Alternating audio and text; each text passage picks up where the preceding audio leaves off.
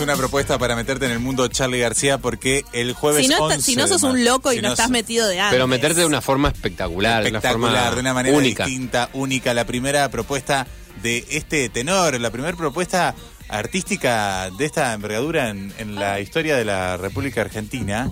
Porque el jueves 11 de mayo a las 9 y media en el Teatro Broadway se va a estar presentando La Canción Sin Fin. Sí, el podcast, el famoso podcast, pero en el formato escénico con Sebastián Furman y su banda. Van a estar jueves 11 de mayo, entradas a la venta tuticket.com.ar y en la boletería del teatro pueden ir a buscar el que quiere el formato físico.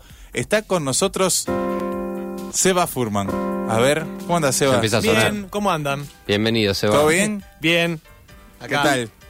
Acá andamos. ¿Cómo te trata el- la ciudad? Me encanta esta ciudad. ¿Cómo te, te trata la, la humedad? El 100% La humedad no de me humedad. trata del todo bien. Soy una persona de fácil chivar. Y igual vivo en Buenos Aires, así que tampoco Claro, es tampoco que hay en Buenos Aires, diferencia. Buenos claro Aires, no. humedad. Claro. Eh, pero está, estuvo lindo el día para hacer la caminata de, de medios. Hoy estuviste por ¿Arrancaste muy medios de la temprano? ciudad. Arranqué a las 8 a.m. Muy temprano. Sin parar hasta Para ahora. mí es muy temprano. No, comimos, hemos Bien. almorzado. Ah, bueno. No, estamos bien, estamos bien. La verdad que yo pensé que iba a ser durísimo, pero hacer un show de una hora cuarenta dándole todo es mucho más duro. Es Claro. mucho más duro, sí. Sí. Bueno, ¿cómo Bien. fue? eh, podemos empezar por ahí, ya que lo traes a colación, este, este armado de un show basado en un podcast, ¿no? Sí.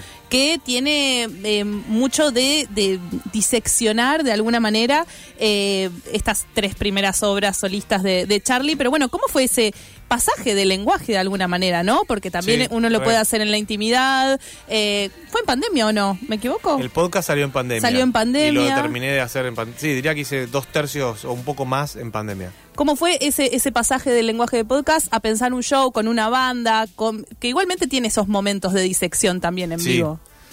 Eh, creo que lo que lo primero que pensamos fue, bueno, cómo lo hacemos. Eh, porque el podcast, viste, que te permite entrar y salir de los audios, regrabar reposo, cosas, ¿no? el Claro. reposo y también hacer como unos fade out en el medio de la canción. Tipo, me encanta esta parte, el puente que viene ahora, subirme el volumen. Bien. Pum. Entonces entra, ¿no? O el solo de saxo. Mirá, mandame el solo de saxo. Pero si estás tocando con, con la banda en vivo, no podés hacer eso.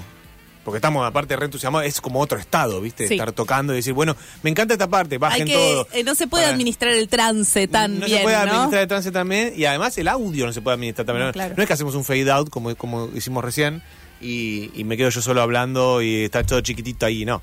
Y además no tenía sentido porque, digamos, tocar las, las canciones en vivo, lo lindo de una canción es también la obra entera, poder escucharla y entenderla y ver la estructura.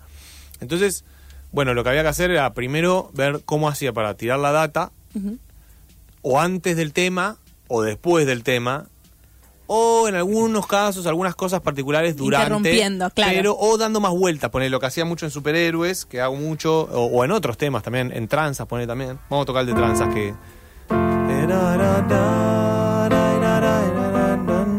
Tranzas tiene esta parte in- intermedia, ¿no? O más, más bien el final, digamos. Así termina el tema. ¿No? Entonces, este, lo que, ha- lo que hacemos para un poco ilustrar esa parte medio candombera y, y- y un poco como jocosa y medio de fiesta general es em, esta vuelta, ponerle hago cantar a la gente, ¿no? Claro. Entonces, eh, y voy dando cada vez más líneas diferentes a distintas a distintos sectores de la, de la platea. Pero que la, la gente va a terminar cantando la canción ahí con vos. La gente va terminando cantar la canción conmigo. Y ¿sí? de hecho a veces te, te cantan encima, ¿no? Eh, Como a veces seguro. también eh, Sí. se, se de- uno cree que puede controlar algo y Sí. a veces las canciones también, digo, Charlie García sobre todo genera esto. Sí, sí, yo ya sé que no puedo controlar nada. No. A mí mismo. La primera máxima del neurótico Sí. es aprender a que no puede controlar a aprender nada. eso. No, pero digo, en esos casos, por ejemplo, da para hacer como en un en el medio de la canción, hablar de algo, decir, bueno, esta parte me gusta, escuchen este, este pedal. Esa notita arriba, ¿no? Fa, fa, fa.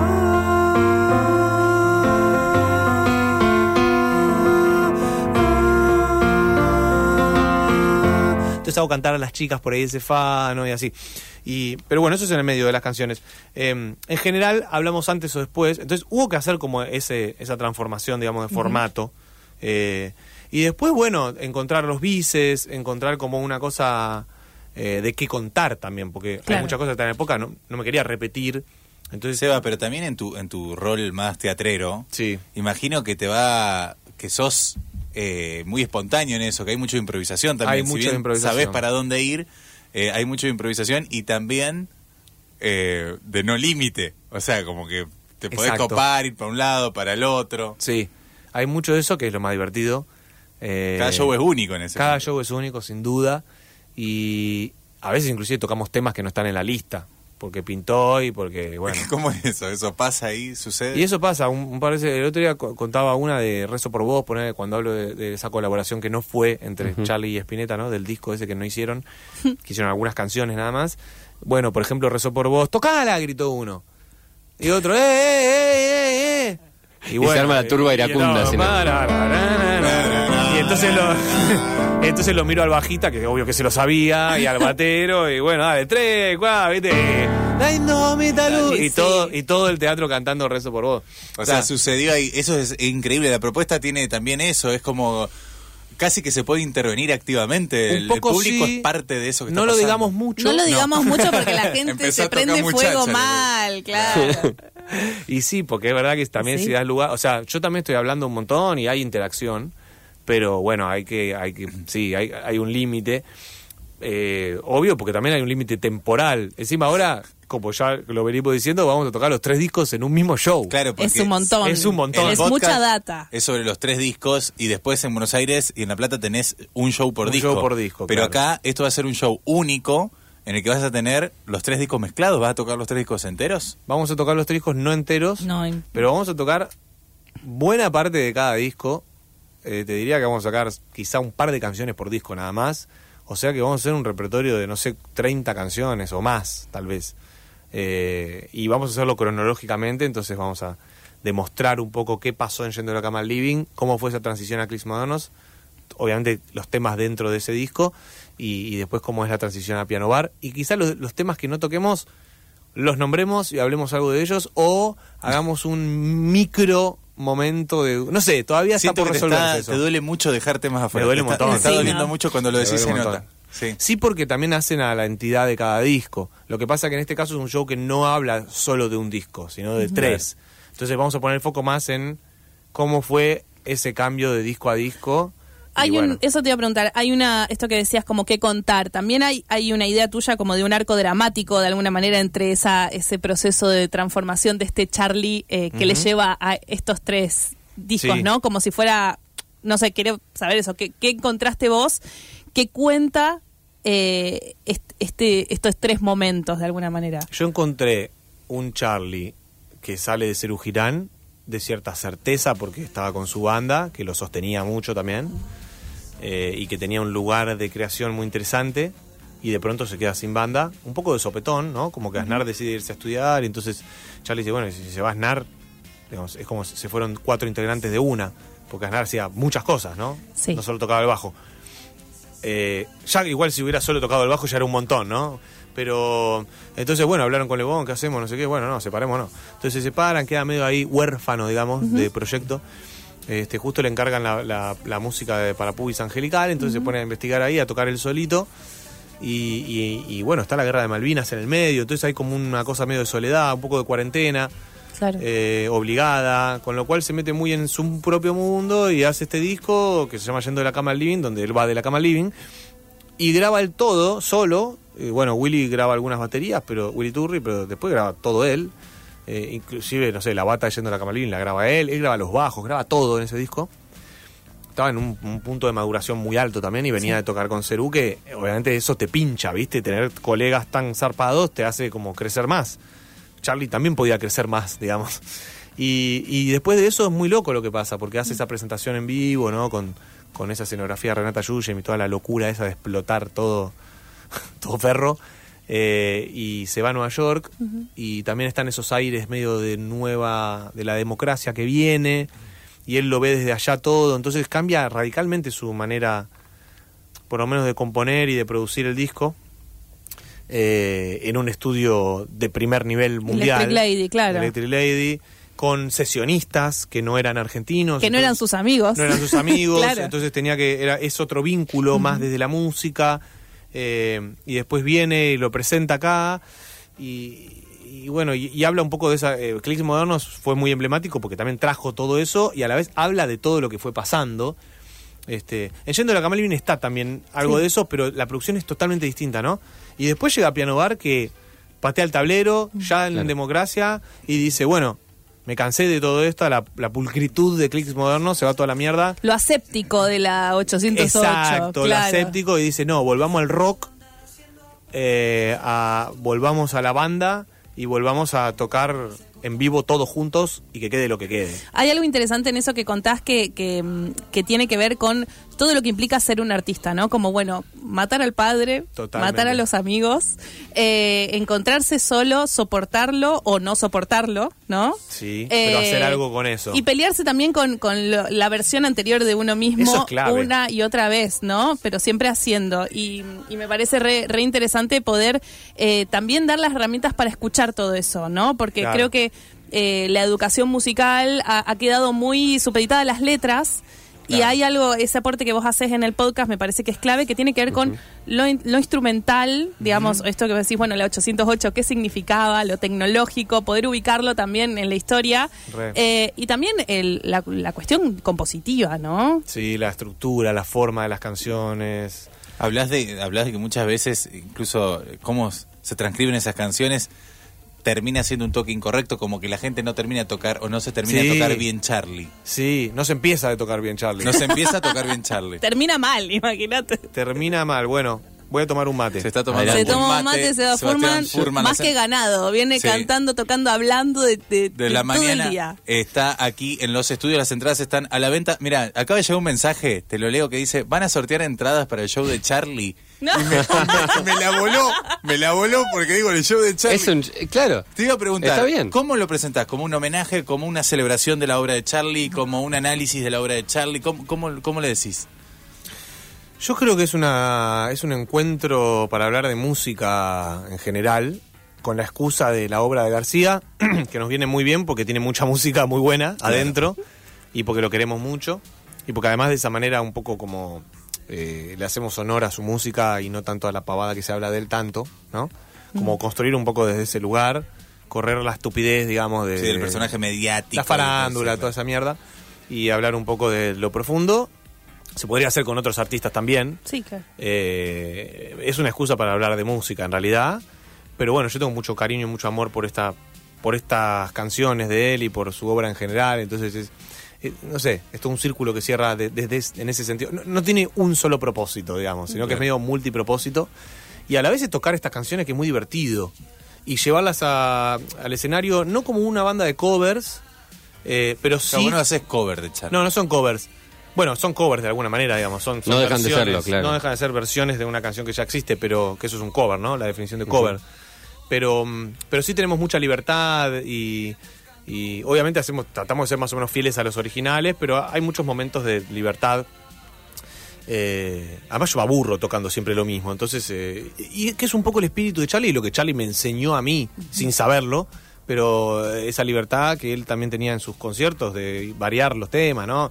De pronto tocaba, no sé, eh, Hace rato estábamos tocando Necesito, ¿no? Necesito a alguien que me panche un poco y que limpie mi cabeza. Y de pronto por ahí Charlie hacía que cocine, que cocine guisos de madre, postes de abuela y torres de caramelo, ¿no? Como, y ponía las cuerdas porque le pintó y de pronto, no sé, y que cuelgue mi mente de, ¿no? de problemas y me lleve y que esté viernes a domingo. Y así jugando, obviamente no hacemos a ese nivel, pero sí como tener esa libertad de, de bueno, eh, no sé, los solos, por ejemplo, no, no los hacemos igual que en el disco. Algunos obligados sí, porque es divertido de tocar. Eh, ¿Cómo cuál? Y ponele... Eh, ponele este, este me gusta tocar. Eh, eh, no sé, estoy fuerte ahí.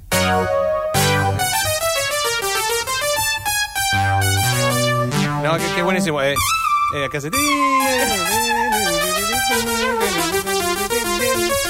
O mutilado, destruido de for- Es lindo ese solito tocarlo como es. Eh, pero después, no sé, hay ca- en canción de, de 2x3, al final hay un solo re largo de Moog, ¿no? Que, que es. eh, que es acá, está acá.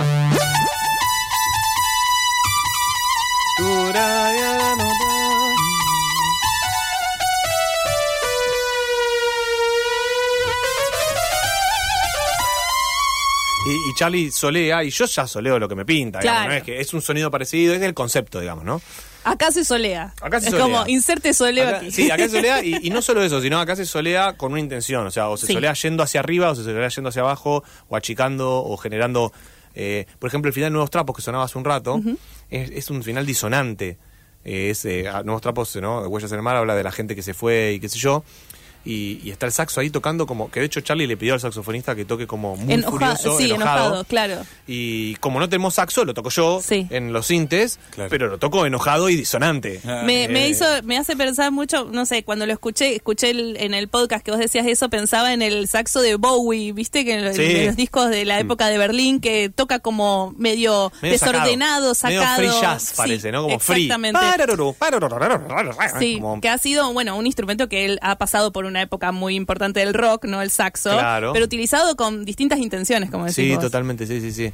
No estamos regalando entradas, ¿eh? las entradas están a la venta en tu ticket.com.ar. Llegó el momento de No, y- poner No, la. compren, compren las entradas. Poniendo eh, estaba la ganza. Que todavía están en el, en el primer precio, en el precio promocional. Sí. Y también están, las- en, están a la venta en la boletería del teatro. Así que no le podemos pedir que se anoten para las entradas, pero si quieren pueden mandar mensajes de amor a Seba. Por que no- supuesto. Sí, Te que manden quiero, Seba. Gracias, gracias, Seba, por acercarnos la obra de Charlie otra vez, porque aparte claro. no se toca tanto en... No se está Bueno, tocando esto tanto en Charlie. relación a la pregunta que me hiciste que no respondí, de que la gente toca mal, la- Sí. mal de entre comillas, Que ¿no? empieza Pero a que, tocar, que- claro. que no, que no toca, digamos, lo que Charlie escribió, o que toca sol mayor, pero con sol mayor no alcanza, ¿no? Sino que hay que ver cómo lo tocó Charlie. Eh, esto es lo que pasa, que no- digamos, no, no se toca tanto en vivo como es la música de él. Creo que en los últimos años se está un poquito revisando eso y entendiendo que es una música que, que está bueno aprenderla como él la compuso y que no es solamente un acorde, sino que es cómo se distribuye ese acorde, quién lo toca, si la guitarra toca todas las notas del acorde o toca solo dos y si la otra nota la completa a otro instrumento. Claro. Eh, eso es orquestación, eso viene de la música académica y es algo que Charlie conoce y es lo que hace que, que un- el armado de un acorde suene bien o suene mal, que son conceptos medio complejos, de, ¿no? porque son demasiado absolutos, pero, pero la verdad es que son un poco así. O sea, es como decir, si haces una columna para que se sostenga un edificio y la puedes hacer bien o la puedes hacer mal. Si la hace mal, se cae el edificio. Entonces, ahí ya no hay mucha subjetividad. Y un poco en la música, si bien no es tan así, eh, porque podés hacerla mal a propósito para que tenga una sonoridad especial. Me acuerdo, no sé, Beethoven empezando una sonata acá.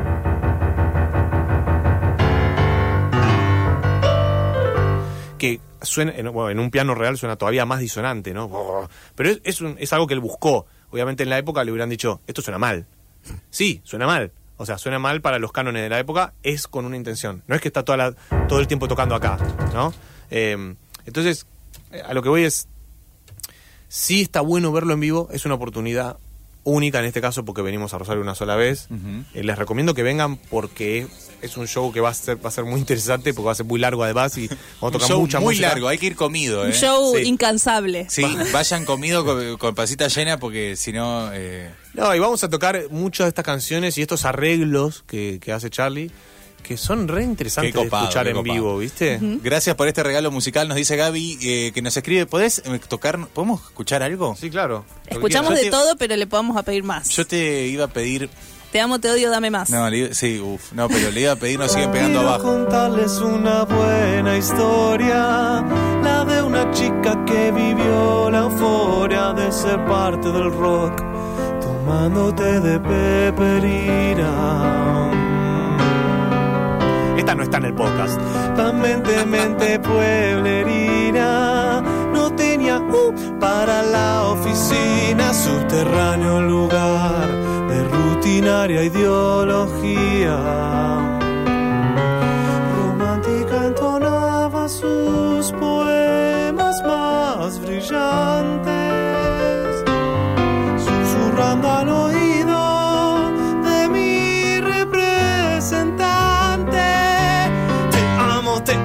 Odio también más.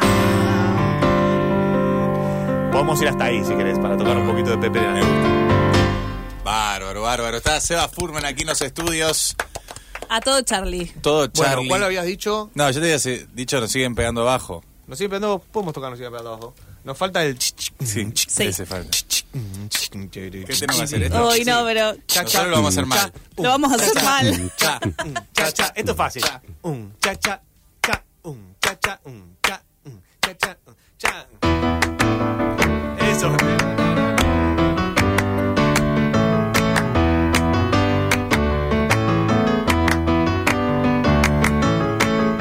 Ella es menor, él es normal Y lo que están haciendo es su pecado mortal Ella se quedó sin boda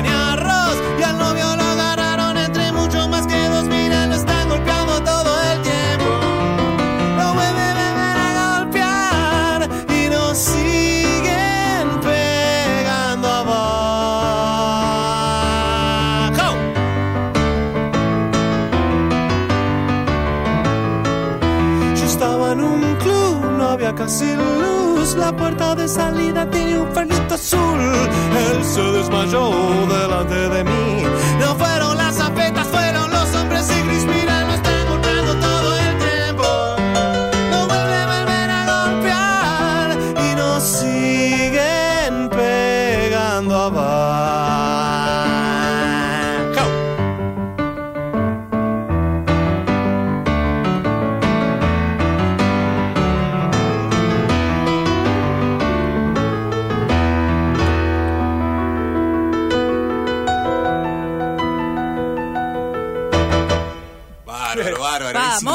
Lo que estamos compartiendo.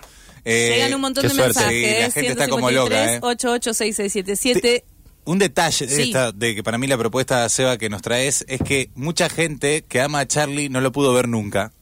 Gente nueva que además te conoció por el tema de los podcasts o que Claro. conoció con los podcasts también muchos se hizo muchos se hicieron fan o empezaron a, a darle más valor a la obra de Charlie Total. y mucha gente ya lo conocía y quiere ir a ver este análisis otra forma de revisitar Charlie no Sí. es como quien nunca vio Charlie capaz que por primera vez en su vida va a escuchar Charlie García en vivo Sí. las canciones de Charlie García Sí, sí, sí, sí. pero Eso- sos consciente de eso, ¿no?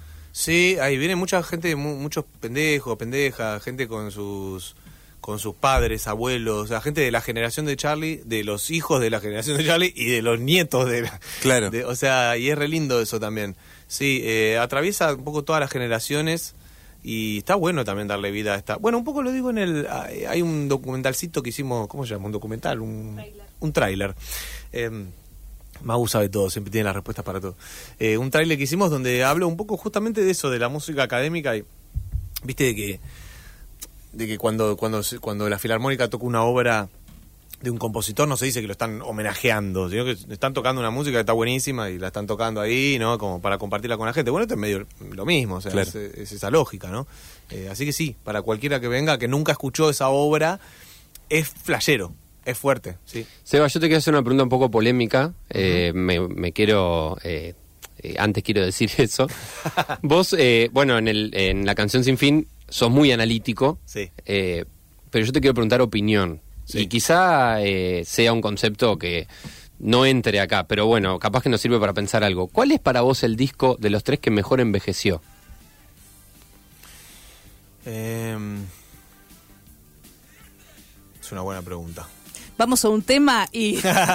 Porque no, viste, Le- Bueno, pará. es muy analítico el podcast, te quedás con un montón de cosas que los querés escuchar a los tres. Sí. Y en algún momento estu- vos estuviste acá en el Festival Estéreo, también acá en Rosario, y charlaste un poco con la gente. Bueno, hiciste como una especie de, de encuesta a ver cuál era el disco favorito de cada Sí. uno de estos tres primeros discos de Charlie. Vamos a hacerlo en, en el- Eh, recordemos esto porque Así que vayan pensando tres, cuál es el disco de cada uno. van a votar. Yo creo que todos tenemos uno de los tres Sí, discos sí, adentro. todos tenemos, sí. Y ¿Ustedes eso nos esto para mí es Modern Click, es Click Modern Modernos. ¿Vos también? Yo iría con Eh, eso, pero ¿cómo conseguir chicas? Me influenció. No, pero No, de los tres. Ah. De los tres. Ok, click, Eh, para ustedes tres es- Y allá Sí, también coinciden operadores. Pero vos habías dicho, creo que creo que dijiste que tenías algo con Piano Bar en el sentido de, No, de la mí- vuelta a la banda. A mí me gusta, el que más me gusta es yendo de la cama al Es living. yendo a la cama al living, es el primero. Eh, va, el que más me gusta. digamos, eh, Click Monos es espectacular y, y Piano Claro. también, pero Pero yo me siento muy identificado con, con Yendo de la Cama al Living. No sé por qué, con un color. Siento que hay una cosa ecléctica ahí y está Superhéroes, está Nuevo Bombardeo en Buenos Aires, está Canción de 2x3, está.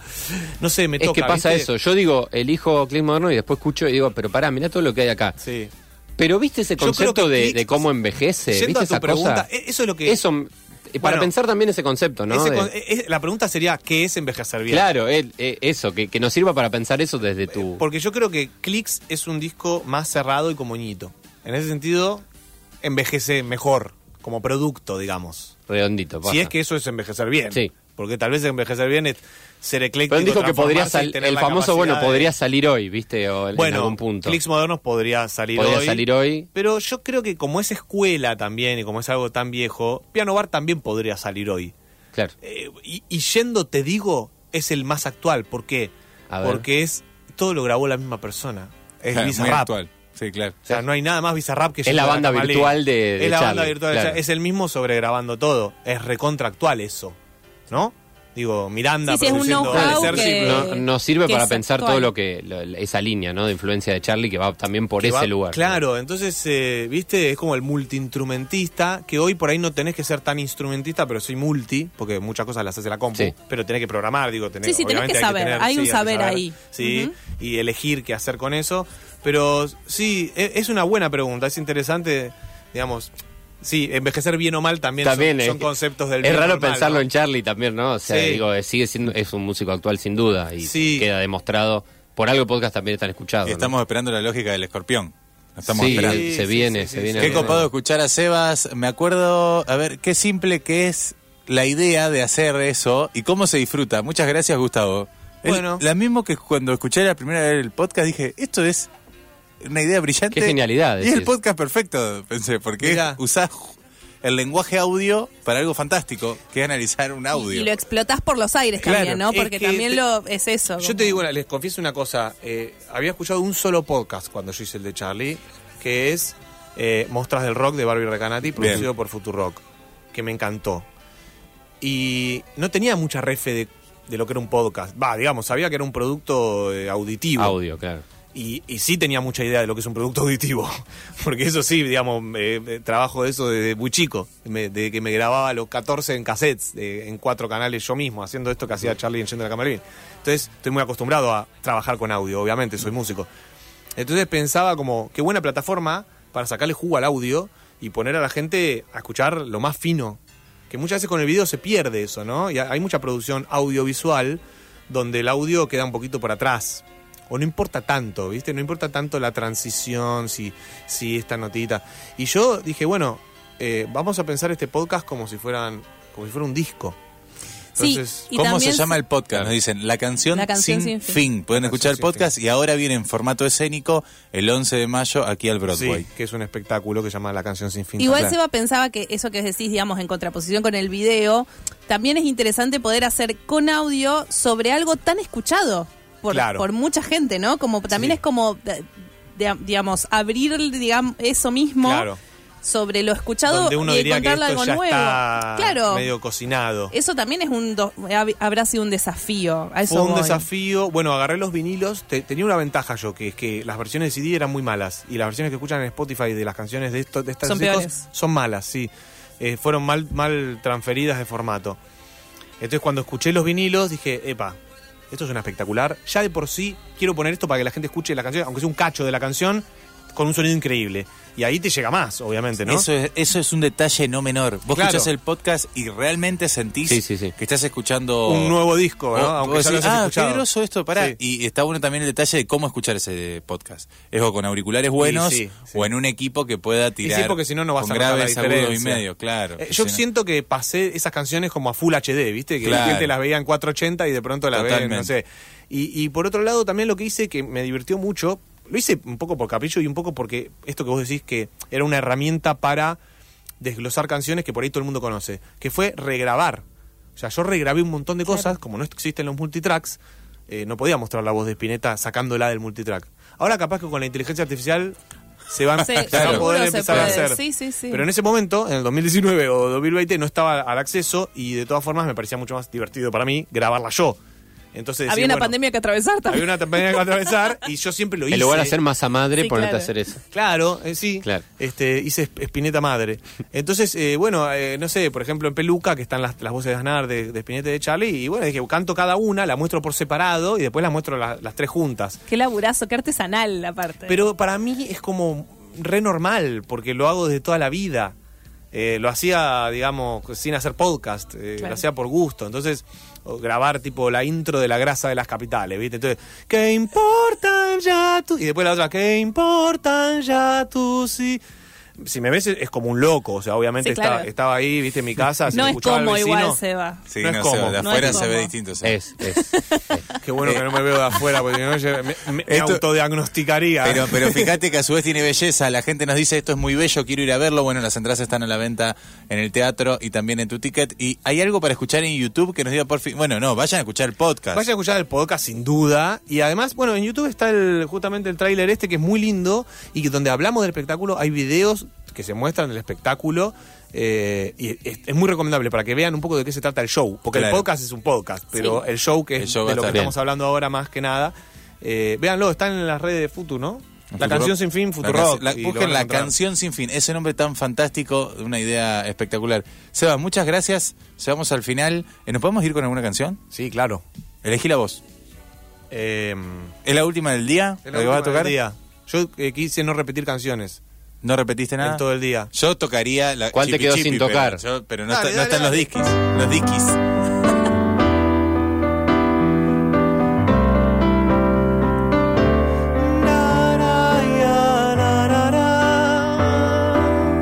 La versión del Unplugged, que me gusta mucho. Yo nunca fui a New York, no sé lo que es París.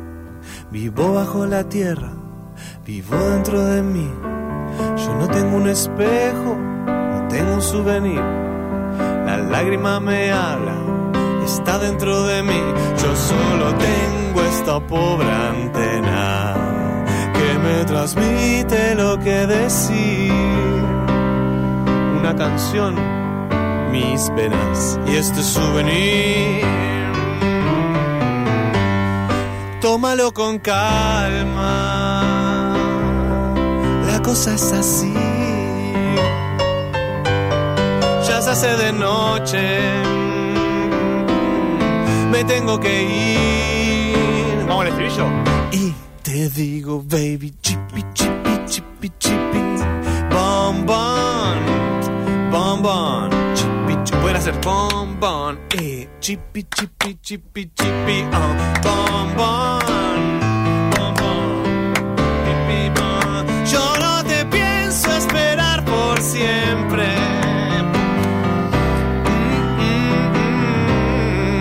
acá viene, ¿no?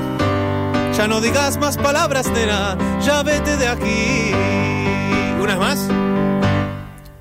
Este dolor, esta canción durará por siempre. Por eso mismo yo la hice así.